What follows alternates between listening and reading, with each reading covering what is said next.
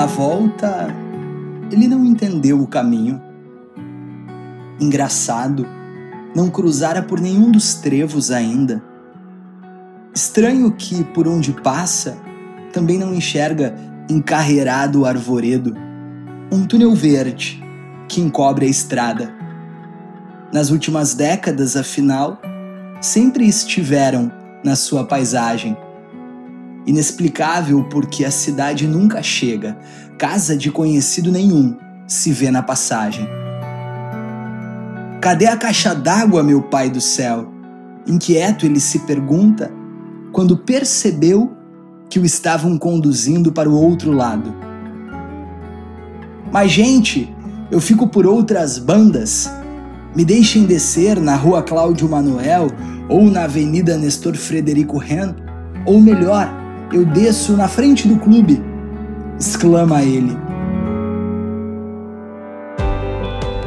Durante muito tempo, ele não fez outra coisa na vida a não ser estar ali, naquela mesma cidade, com aquelas mesmas pessoas, vivendo as mesmas histórias, com aquele mesmo propósito teimoso, ser um grande questionador de tudo.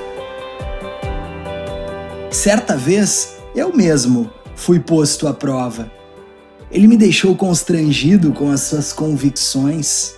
Eu, um garoto ainda, borbulhador de ideias, quis mexer onde não deveria mexer propus um show nacional com um grande artista no lugar do tradicional baile do município.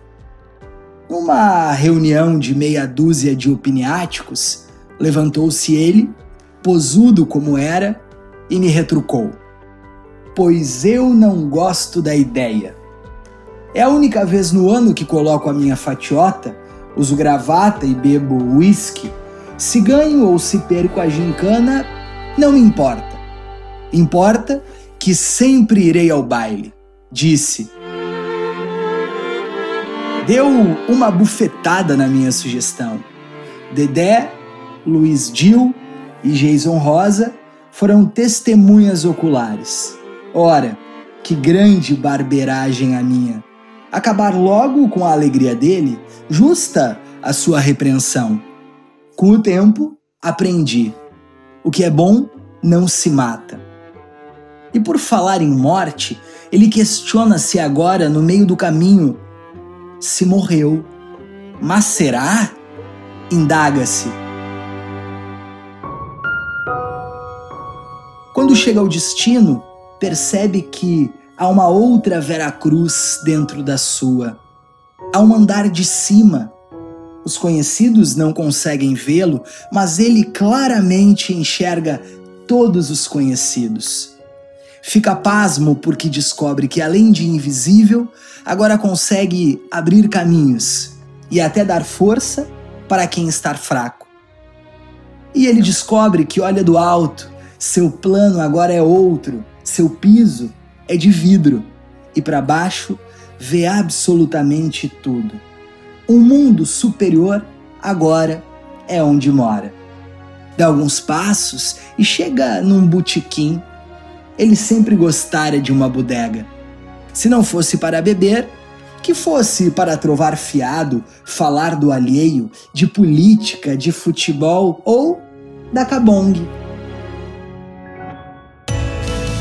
Entra no xodó, muito parecido com aquele dos anos 2000 e neste mundo novo, a saudade renasce em verdade. E hesitante ao entender o que há, de longe avista um bochechudo alemão vermelho de camiseta da caimana. Quem lhe recebe é um amigo antigo, o Gucho. Entra outro agora pela porta, careca e risonho. Esse de jaqueta laranja. Ah, é o Sandro Hesker, da agricultura de cerveja na mão, vem chegando até o Miguelzinho. Pronto, quadrilha armada no andar de cima.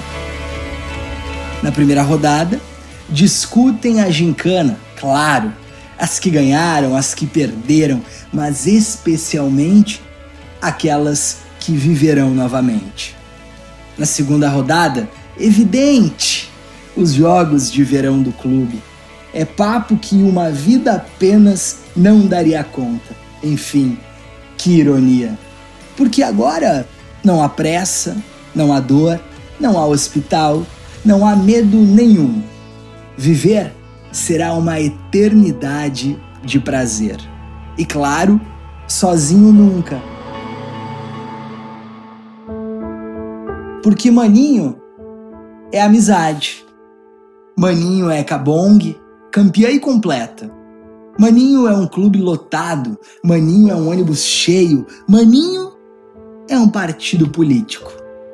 O Maninho é a felicidade plena, porque o seu sentido de vida sempre foi viver a plenitude nas suas companhias. O Maninho é o que diz carinhosamente o apelido que carregou para sempre. Irmão.